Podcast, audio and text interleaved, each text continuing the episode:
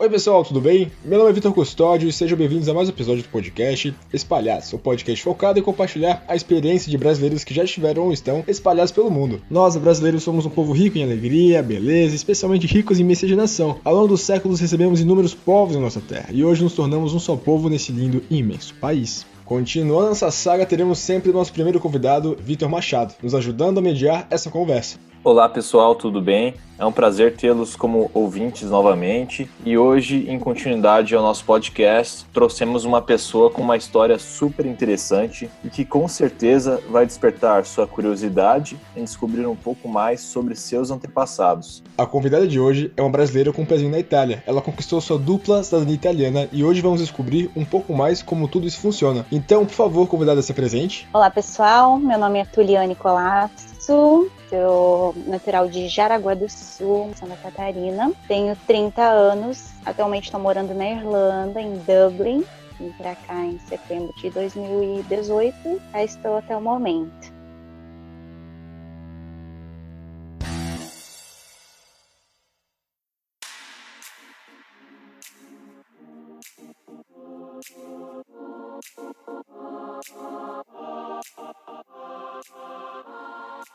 Tuli, primeiramente, muito obrigado, tá bom, por participar desse episódio. Eu gostaria de perguntar para você se você já conhecia, né? Se você já sabia que tinha antepassados italianos, ou não? Sim, eu já sabia que os meus tataravós, da parte da minha mãe, é, tanto do meu avô quanto da minha avó, pais da minha mãe, uh, ambos vieram da Itália, são descendentes italianos, né? Eu só não tinha mais nenhuma outra informação, né? A informação que eu tinha é que eles eram italianos.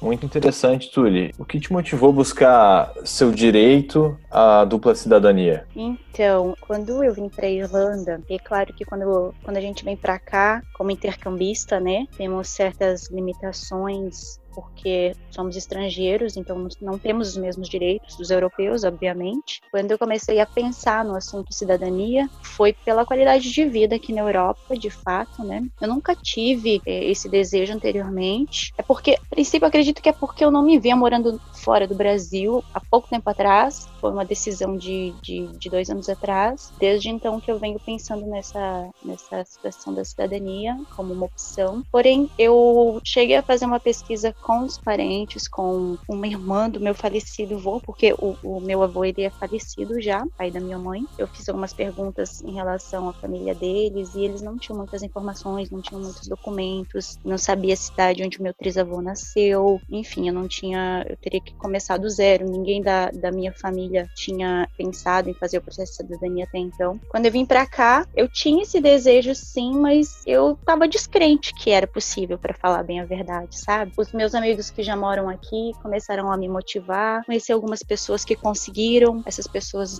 relataram como foi a experiência, como cada um conseguiu fazer e correr atrás da documentação. Posso dizer que sim, tiveram muitos amigos que me motivaram a fazer isso também, né? Então, qualidade de vida aqui na Europa, eu acho que foi um dos motivos, mas o principal ainda para mim foi a liberdade de escolha, a liberdade de vir sem aquela pressão do visto, sem aquela pressão do tempo que está se, se esgotando e eu vou ter que voltar para o Brasil e se eu ainda quiser fazer coisas por aqui e a liberdade de de repente escolher um outro país, né, dentro do, dos que é possível se morar com a cidadania italiana. Então, acho que a liberdade de escolha foi sim o principal motivo. Imagino, imagino quanto esse processo trouxe sim essa liberdade para ti decidir onde tu quer seguir o teu caminho, né? E também, Exatamente. a mesma forma que teus amigos te auxiliaram nesse processo, agora muito bacana de você estar também auxiliando as pessoas que estão interessadas, aos ouvintes, né? Facilitar, digamos assim, toda aquela insegurança que talvez tu sofreu no começo do teu processo. Sim, eu acho que quebrar aquele, aquele mito de que, que eu mesma tinha, né? Que eu era descrente que eu conseguiria, que eu achava tudo tão difícil e com a motivação dos meus amigos e o relato da experiência deles, eu vi que não, que eu, que eu poderia correr atrás e ter um ponto de partida, sabe? Eu acho que pode ser, com isso a gente pode ajudar algumas pessoas a ter esse ponto de partida para buscar atrás dos seus documentos e a sua árvore genealógica e tudo mais. É muito legal falar sobre isso, porque eu lembro da Tuli começando esse processo. Eu comecei a ver você passo a passo. Exatamente. Eu acabei descobrindo que há duas vias legais de conseguir o passaporte italiano, através de processo administrativo ou judicial. Você poderia nos falar qual seria a via que você acabou usando? Certo. De fato, existem esses dois caminhos. E no, no meu caso, eu fiz o processo de cidadania com a minha irmã, né? E nós escolhemos fazer por via administrativa, por ser mais simples, mais rápido e porque nós temos essa possibilidade. Porque na verdade não é, não é simplesmente uma escolha apenas. Processo judicial, em alguns casos, você só tem esse caminho quando existe algum impedimento legal, que você precisa contratar algum advogado, você só pode ir por esse caminho do processo judicial, né? Então é importante avaliar o seu caso, né? Com alguém que tenha esse conhecimento, esse embasamento para te orientar, para você saber qual que é o caminho indicado no seu caso. E no nosso caso foi o processo administrativo. Entendi. É interessante saber que tem essas duas formas de conseguir, né? Sim, bem interessante. O, o caminho administrativo ele é bem mais rápido, né? Então, como nós já estávamos aqui na Irlanda, na Europa, não, não fazia sentido a gente fazer via judicial e ter que esperar aí uma década de anos, né, para conseguir o passaporte.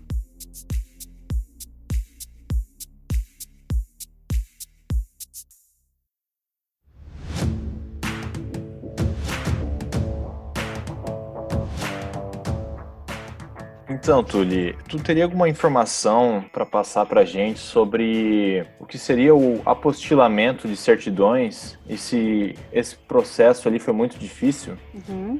Não, o apostilamento ele nada mais é do que um carimbo e um selo que claro, tem um peso, né? É, ele é feito no cartório, ele é uma coisa muito simples de ser feita. Existe um, um, acordo entre, acho que são 100 países, se eu não me engano, que se chama Convenção de Haia. Esse acordo ele foi feito entre esses países para reduzir a burocracia, para validar documentos emitidos em território nacional para território estrangeiro. No caso, documentos emitidos no Brasil, como as certidões, para essas certidões terem validade na Itália sem muita burocracia. Então, nós fizemos a tradução de todas as certidões, depois enviamos esses documentos para um cartório, tanto a certidão eh, original brasileira quanto a tradução italiana, e lá no cartório eles dão esse carimbo com esse selo, que nada mais é o, o, o que o apostilamento, que valida esse documento na Itália. Túlia, eu conheço algumas pessoas que sempre que já conseguiram o passaporte italiano, né? E sempre falam sobre a pasta, a tão famosa pasta. Essa pasta é uma pasta que reúne todas essas certidões? Olha, eu não, não, não sei te dizer se esse é um termo legal, informal ou formal. Eu acredito que a pasta é o, todas as certidões, todos os documentos necessários para o andamento do processo, né? E são todas as traduções é, para o italiano, todas as certidões originais, CNN, autenticação da CNN, que é um outro documento, a certidão do italiano também, né? Com o apostilamento lá da Itália. Eu acredito que a pasta é o, nada mais que o conjunto de todos esses documentos para o andamento do processo. Por acaso, um primo ou prima materna sua pode muito bem usar, né? No caso, os documentos que você já usou. Pode. Até a certidão da minha avó, os documentos vão ser os mesmos. Ela só vai ter que buscar, no caso, uma prima ou um primo, as certidões dos pais e dela ou dele. E, claro, pegar certidões. Vai ter que pegar as certidões todas atualizadas, provavelmente de novo, né? Tem aí metade do caminho andado. Com certeza o, o caminho vai ser bem mais fácil. Você teria alguma dica de como encontrar esses documentos? E como foi para você? Foi muito difícil? Ou por onde você começou? Então, na verdade foi mais fácil do que eu imaginava. E no final das contas, para mim foi um pouco mais moroso conseguir as certidões no Brasil do que na Itália, por incrível que pareça. Todos esses contatos que eu tive de assessoria, de pessoa que buscou documento de, na Itália, de pessoa que descobriu os meus antepassados, enfim, foram todos através de indicações de pessoas que já fizeram o seu processo, que eu acho que é bem importante porque, né, é um mercado que existe, como tudo nesse mundo, né, existem pessoas de má índole e é muito complicado porque você às vezes só tem contato com a pessoa por telefone, envia os documentos de forma digital e você transfere o valor e você nem conhece a pessoa, então muito importante. Eu acho que o melhor caminho ainda é através de indicação. E assim foi. Um colega meu do curso de inglês aqui em Dublin, ele me indicou um brasileiro que mora morava no, na época em Londres e ele fazia esse trabalho de busca da árvore genealógica. Então, como eu tinha pouquíssimas informações, eu montei uma árvore genealógica do meu jeito, com informações que eu tinha, que vinha desde a minha certidão de nascimento, do, da minha mãe, do pai da minha mãe, que era a tele que eu tinha, né? E entreguei para ele e ele tem acesso a, a, a canais de pesquisa na internet. Existem alguns canais pagos que você consegue descobrir muita informação de árvore genealógica e demorou aproximadamente 10 dias para ele conseguir me passar todas as informações que eu precisava. A gente também ajudou um pouco, a minha mãe que estava ajudando aí na busca, ela descobriu algumas informações com alguns parentes do Rio Grande do Sul que tinham um, um livro com algumas informações dos irmãos do meu tataravô e tal. Eu enviei esse documento para ele, com isso ele conseguiu concluir a busca e ele descobriu várias coisas. Eu digo que ele conhece, ele conhece mais o meu passado e da minha família do que a gente mesmo. Descobriu certidões do meu bisavô, aquelas certidões antigas escritas à mão ainda, sabe? Descobriu a cidade onde o meu trisavô nasceu. Isso foi primordial para a gente dar andamento no resto do processo, sabe? Mas foi por indicação que eu consegui, paguei um valor que eu achei justo para ele, o valor que ele me passou, mas que eu acho que foi bem justo pelo trabalho que ele fez, né? E a partir daí a gente conseguiu as informações que precisava para poder buscar, solicitar, no caso, a certidão do meu trisavô lá na Itália. Obrigado, Túlio. Só um adendo, algo bem interessante. Eu, por experiência própria, fui atrás das minhas, dos meus antepassados e acabei buscando através de um site chamado Family Search e achei bem interessante, tá bom? Eu descobri bastante coisa, então aconselho as pessoas, né, que estão interessadas, que querem começar essa procura, que comecem por esse site, é gratuito e você tem, claro que opções pagas, como a Túlio comentou, mas é gratuito, então pode começar por ali. Sim, esse é gratuito, é, o Google tá aí para isso, né? E é uma ferramenta fantástica de fato. Eu confesso que da parte da minha avó, eu consegui descobrir várias coisas pelo Google, porque alguém da minha família que eu nem mesmo conheço já tinha feito o processo, então eu descobri várias coisas, mas por alguns impedimentos de, em relação à data, por parte da minha avó, eu não conseguiria fazer o processo, ou teria que ser de forma judicial, e por isso eu tive que partir para o plano B e contratar alguém para descobrir sobre o meu, meu, meu, meu trisavô da parte do meu avô, né? Dele eu não tinha encontrado nada, mas o Family Search é um, é um canal muito bacana e com certeza vai achar alguma coisa assim. Que ótimo que a gente tem essa ferramenta, né, para auxiliar. É um start bacana.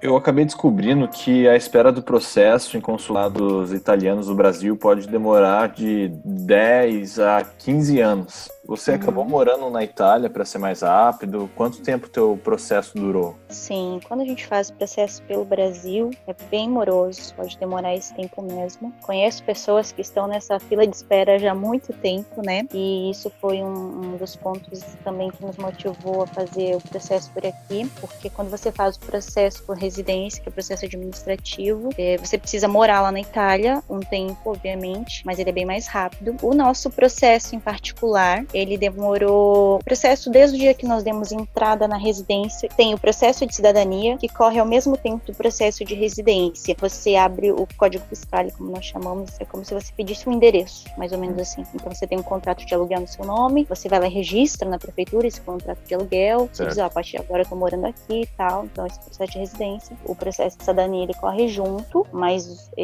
ele não, não, não vai muito para frente, na verdade, sem o processo de residência tá, tá concluído, né? Então nós abrimos o processo de residência e cidadania eh, no dia 26 de setembro. A gente recebeu a notícia de que a documentação estava completa e os documentos que tinham que voltar do Brasil já, já tinham voltado. No dia 31 de dezembro foi nosso presente de ano novo. então deu aí 96 dias contados e mais duas semanas até que a gente encaminhou e ficaram prontas a carteira de identidade italiana, né? Sim. E o passaporte. A gente encaminhou e ficou pronto em duas semanas e daí nós, nós voltamos. Foi então Mas, realmente bem rápido, né? 96 dias, é. E é bem relativo, sabe, Vitor? Porque a gente nunca pode comparar. Sim. Que eu já ouvi de um tudo, assim, de pessoas que ficaram 30, 40, 50 dias, pessoas que ficaram seis meses. Então, é Nossa. muito particular de cada processo, de cada comune, sabe? Tem uma dica que eu diria, ó, não compare o seu processo de ninguém, porque tem muitas variantes aí que podem influenciar no tempo, tá? Certo. Mas eu acho que foi. A gente estava esperando uma média aí de três meses, né? E concluiu bem próximo do que a gente estava esperando, sim. Túlio, uma pergunta referente à sua residência lá. Vai algum órgão específico da Itália ou a, polícia vai checar se você está morando naquele endereço? Existe sim. Eu não sei se é da mesma maneira em várias comunes, né? É, comune tipo a prefeitura, né? Nós chamamos. A gente ficou numa cidade no norte da Itália, região do Vêneto, bem próximo ali a Veneza. E na cidade que nós ficamos, ali você tem um período de 45 dias e o vigile, que é tipo o policial, da, eles chamam de vigile, né? Pode passar na sua casa desde o momento que você abriu o processo de residência. 45 dias ele pode passar na sua casa, ele vai passar na sua casa e fazer uma visita para, digamos que confirmar a residência, para ver, ah, você tá morando aqui mesmo, entendeu? Nesse período, até que o vigile passa e devolve a confirmação e tal lá para a prefeitura, para a comune, a gente tem que ficar em casa casa. Então, esse é o período de quarentena que nós chamamos, porque ele não avisa o dia que, que ele vem, né? Estou na minha segunda quarentena aí, em menos de um ano, né? ele não avisa quando ele vem, o dia ou a hora. A gente sabe que é mais ou menos em horário comercial, pode ser qualquer dia da semana, inclusive fim de semana. Então, a gente fica em casa esperando a hora que ele vai aparecer, porque é, a gente também não vai arriscar, né? Nós estávamos lá com um objetivo, estávamos lá para isso, então a gente não ia correr o risco de não não estar em casa e acabar talvez atrasando o processo todo por conta disso. Então a gente ficava em casa das 8 da manhã até umas 6 e meia da tarde. Depois desse horário a gente podia ir no mercado, fazer compra ou o que a gente precisasse fazer. Então a gente ficou 41 dias praticamente sem sair de casa. Caramba. Esperando a confirmação. Saímos ali uma, no máximo duas vezes por semana à noite só pra ir no mercado e voltar. 41 dias é realmente uma quarentena, né? 41 dias ali. Foi, foi. Foi a, a verdadeira quarentena. Tuli, existe limite de gerações para reconhecer a cidadania? Não. Na italiana não existe. Claro que cada país tem suas regras, né? mas na italiana não existe limite de gerações, não. Existe ali uma situação que a descendência, o filho do italiano, é, ele tem que ter nascido na Itália após a unificação da Itália, mas não tem limite de geração, não. A cidadania italiana se dá através do princípio juris sanguinis, que é o direito de sangue, né? Então todo filho de italiano, mesmo nascido fora da Itália, ele é considerado italiano.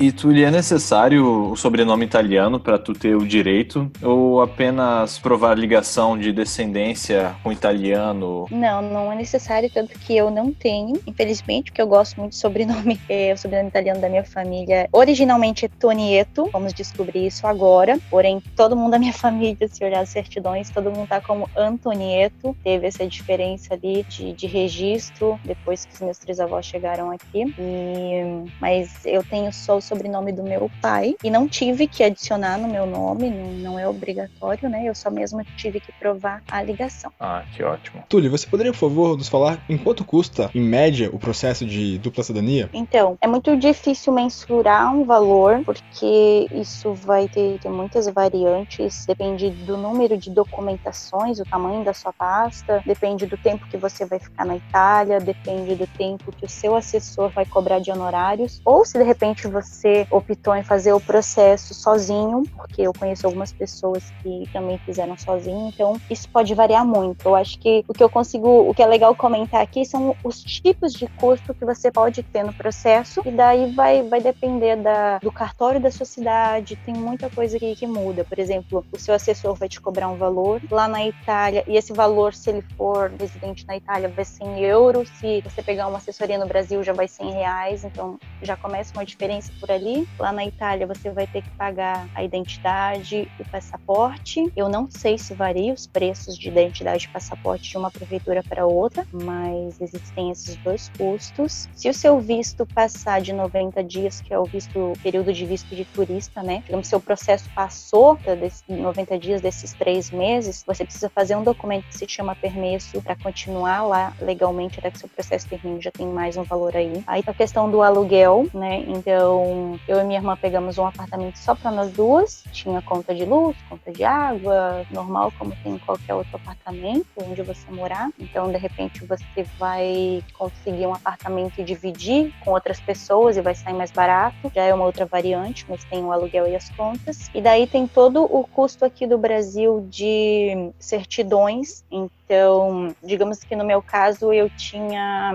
14 certidões eu vou pegar a minha certidão de nascimento e nascimento, casamento e óbito de cada geração, óbito se tiver. Então, a minha, a dos meus pais, a dos meus avós, dos meus bisavós e dos meus tataravós. Cada certidão, eu não sei se todos os cartórios têm um valor igual ou não, né? Mas uma certidão atualizada vai custar em torno de 60, 70, 80 reais. Vai depender do cartório. Aí tem a tradução que você vai pagar por certidão também. Então, eu peguei uma tradutora através de indicação lá de São Paulo, o apostilamento é no cartório. Isso varia muito. Eu sei que Santa Catarina é um dos estados que custa mais barato o apostilamento, que é R$ 38,50 a certidão, a folha. Eu sei que os valores em São Paulo de apostilamento passam de 100, por exemplo, então já é outra variável. E também mais um italiano que buscou a certidão na Itália para mim, apostilou e me enviou aqui para Dublin. Então, e acho que acho que é isso. São muitas coisas. Tulip, mas por cima, assim, um valor total, tu tem uma ideia que possa passar pra gente? Então, como nós tivemos despesas em euro e em reais, e aqui não, não cabe converter no momento, é, bem por cima, no geral, despesas que eu tive no Brasil individualmente, em torno de 3 a 3.500 reais, traduções e tudo mais, e aqui na Europa, com todo o processo entre assessoria, documentos, aluguel, conta, eu incluí tudo que eu, que eu consegui lembrar, 4.500 euros, aproximadamente, mas bem, bem aproximadamente, tá? Tá, gente? Tá ótimo. Assim, pelo menos a gente consegue dar um parâmetro pro pessoal que tá escutando. Uhum. Obrigado. Claro que no meu caso, por exemplo, eu fui com a minha irmã, então algumas despesas a gente acabava dividindo, né? Pode, pode variar bastante.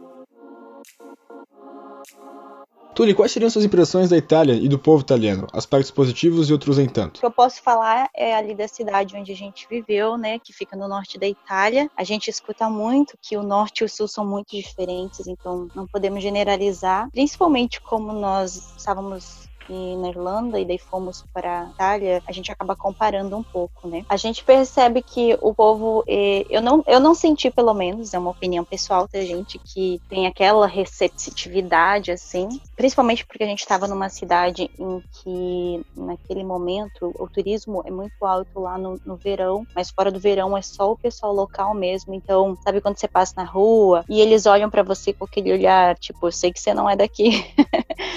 e eu, eu não conseguia me sentir totalmente em casa, para ser bem sincera. Agora, das cidades que a gente visitou e mesmo ali onde a gente estava morando, de forma nenhuma, nunca, nunca, nunca me senti desrespeitada ou discriminada ou alguma coisa do, do gênero, sabe? É, eu acho que é mais o jeito deles. Às vezes eles falam alto ou falam grosso, mas eu acho que é da cultura, é do jeito de falar, do jeito de se expressar com as mãos, né? Os italianos são bem expressivos e tal. É um povo muito engraçado, um povo muito feliz, sabe? Eles têm uma energia muito legal. Eles estão sempre andando em família, conversando alto, gostam muito de cozinhar. Então, essa energia de lá, eles costumam dizer, né, que eles prezam a, a dolce vita, a qualidade de vida para eles é muito importante. Pro europeu em geral, mas eu acho que lá na Itália eu vi isso bem forte. E então, essa energia, essa coisa de querer viver bem, sem estresse, sabe? Uma coisa invejável para mim. Eu acho que é uma das coisas que eu mais gostei. E em questão de Itália, né, gente, a comida maravilhosa. Uhum.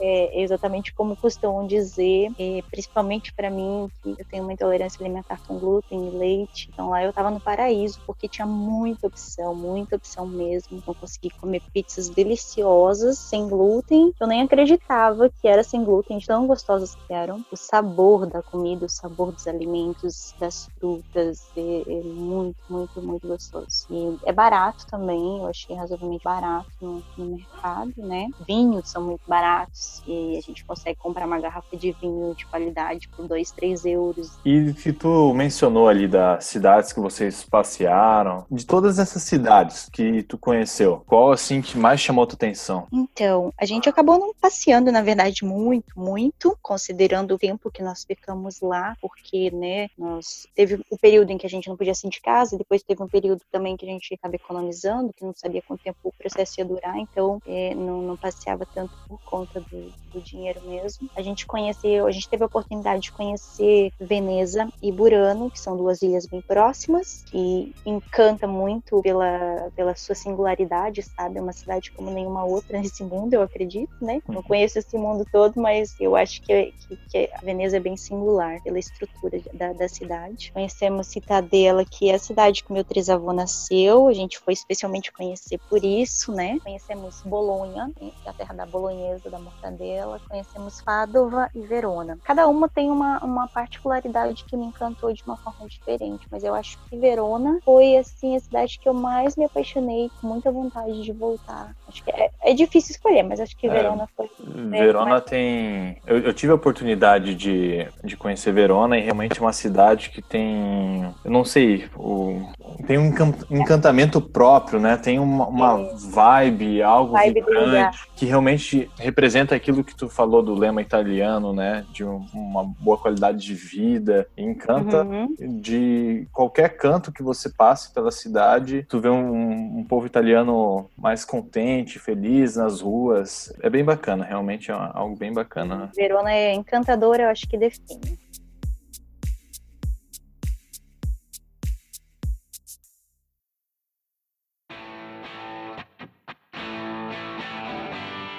Você moraria algum dia na Itália de novo? Então, eu, apesar de não ter planos no momento, eu acredito que sim. Eu vejo a Itália hoje para descanso, para aposentadoria, entendeu? Uhum. eu, eu vejo no, no meu momento atual da minha vida atual, eu, eu vejo a Itália dessa forma, sabe? Certo. Eu acho que eu moraria sim, mas não no momento, principalmente pela questão é, de retorno financeiro e tal, né, outras coisas, nem né, emprego e tudo mais. Uhum. Nem considerando a, a situação atual pós-quarentena, que nem sabemos, né? Mas eu vejo a Itália como um lugar para se descansar, para uma aposentadoria, para uma vida futura. Se é que eu vou estar por esse mundo ainda até lá, né? A gente não sabe de, de amanhã. Mas sim, eu viveria lá sim. Ô, Tuli, a oferta de trabalho lá é menor, né? Que na Irlanda, por exemplo. E também salários, né? É, a oferta de trabalho eu não sei dizer muito, mas o salário mínimo é bem menor, né? Apesar de que aqui em Dublin, se a gente paga, sei lá, 400 numa vaga de beliche, 450 numa vaga de beliche, lá a gente pagava 700 num apartamento todo de dois quartos, sabe? Mas por outro lado, o salário mínimo Irlanda e Itália, Itália, sei lá, eu acho que tá metade quase da Irlanda, sabe? Eu acho que o que me motivaria a mudar pra Itália seria o preço do vinho, né, Tuli? Meu Deus, é muito barato, né? No seu caso, olha, queijo e vinho, nossa, que veio se esbaldar, hein?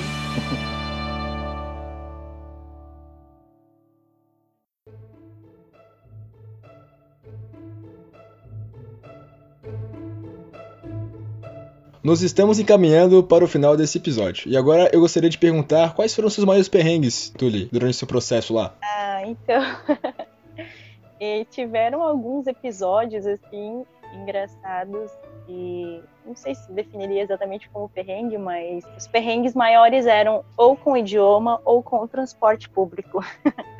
então, quando a gente fazia algum passeio, visitava algum, algum lugar, né, a gente tinha que pegar da nossa cidade até a outra cidade às vezes um trem mais dois ônibus ou dois ônibus e dois trens para ir e a mesma coisa para voltar e aquela coisa de achar a plataforma certa, pegar o trem certo, descer na plataforma correta, o ponto de ônibus correto. Às vezes a gente não sabe se está no lado da rua correto do ponto de ônibus e correr atrás do trem porque ele está saindo, entrar no trem descobrir que o trem não é aquele, tem que sair, ainda é tempo de sair, né? Teve um dia que nós, o dia que nós fomos para Verona, inclusive, que voltamos de trem, chegamos na estação e lá nós tínhamos que pegar mais dois ônibus para voltar para casa. O primeiro ônibus atrasou 20 minutos. E com esse atraso, a gente acabou perdendo o segundo ônibus. Então, a gente foi até na rodoviária e a gente teria que pegar mais um ônibus para ir até em casa. Nós estávamos morando um pouco mais, mais longe do centro naquele, naquela época. A gente teve que andar 5 quilômetros à noite. Eu sei que não parece muito 5 quilômetros, mas a gente tinha batido perna em Verona inteiro o dia todo. A gente estava morto de cansada. Era 11 horas da noite, daí estava frio, tinha um vento gelado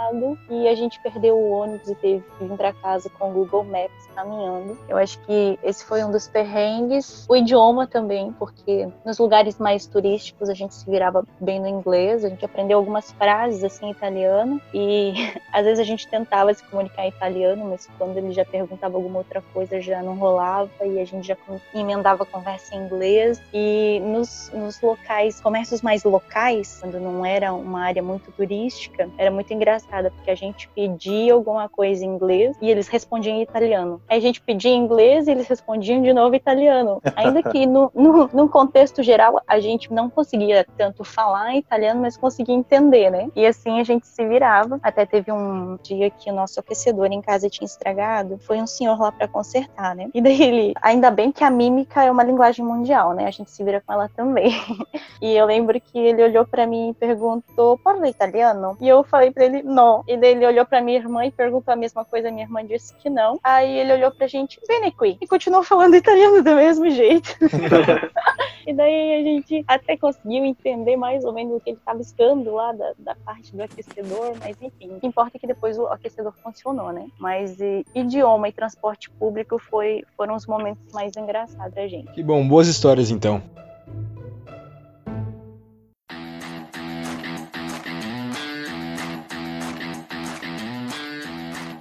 E para a gente finalizar, então, Tuli, em um contexto geral sobre tua experiência, você teria alguma dica para dar para as pessoas que têm algum antepassado italiano e pretendem começar essa nova saga? Então, Vitor, eu acho que, antes de tudo, você tem que avaliar o que você quer fazer com a sua cidadania, né? Qual é o teu objetivo com ela? Porque é um investimento alto e se de repente você não almeja morar fora do país e usar isso de fato, talvez não venha ser útil para você. Então você tem que avaliar seu objetivo. Se você tem essa vontade de morar fora, de conhecer outros países e de ter essa liberdade de ir e vir com alguns direitos iguais aos dos europeus, e se você tem um antepassado italiano, eu diria não desista. Não pense que, que é difícil, que não vai dar certo, que eu tinha todas essas crenças e a gente conseguiu, desde o primeiro dia em que a gente entrou em contato pela primeira vez com o assessor, até o dia que a gente estava com o passaporte na mão, isso foi um período de mais ou menos nove meses, então foi menos de um ano, eu acho que foi muito rápido, sabe? E aqui na Europa com certeza vai facilitar a sua vida e conhecer um pouco mais dos seus antepassados, o que eu acho que é muito bacana, conhecer sua árvore genealógica, sabe? E com tudo isso, descobri é, quando a minha trisavó e meu trisavô vieram para o Brasil para atrás de uma, uma vida melhor, porque a situação na Itália na época não estava muito boa. E com isso, eu descobri que o meu trisavô, o meu tetravô e a minha tetravó, na verdade, vieram com os filhos para cá. Meu tetravô ele morreu na viagem, no navio. Então, imagina, a minha tetravó chegou aqui com uma renca de filhos, num país diferente, sem dominar o idioma naquela época, para recomeçar a vida, sabe? Meu trisavô era adolescente quando ele chegou aqui no Brasil e eu imagino a luta que foi para eles na época. E tudo isso eu não sabia, né? Tudo isso eu não sabia que tinha acontecido. E hoje eu penso, muitas pessoas falam, nossa, mas saiu do Brasil, foi pra Irlanda, depois foi pra Itália tá, tá, teve a coragem de sair do seu país e tal. Mas hoje eu penso, poxa, lá em 1900 e bolinha, a minha tetravó e o meu bisavô fizeram a mesma coisa, sabe? Em busca do sonho dele. Hoje essa cidadania vem como um presente, eu, eu encaro como um presente para mim. Eu tentando fazer bom uso dela. Tô começando a colher os frutos agora, né? Acho que se você tem esse sonho, não desista, porque ele é sim possível. Então, eu gostaria de agradecer imensamente a presença e o tempo da Tule nesse episódio. Espero que todos tenham gostado. E se tem alguma curiosidade, dúvida ou mesmo um feedback, você pode estar contactando através do nosso direct no Instagram podcast espalhados ou através do nosso e-mail contatoespalhados@gmail.com. Obrigada, pessoal, e Vitor, sucesso para você. Obrigado, Tuli. Tchau, pessoal. Tchau, tchau.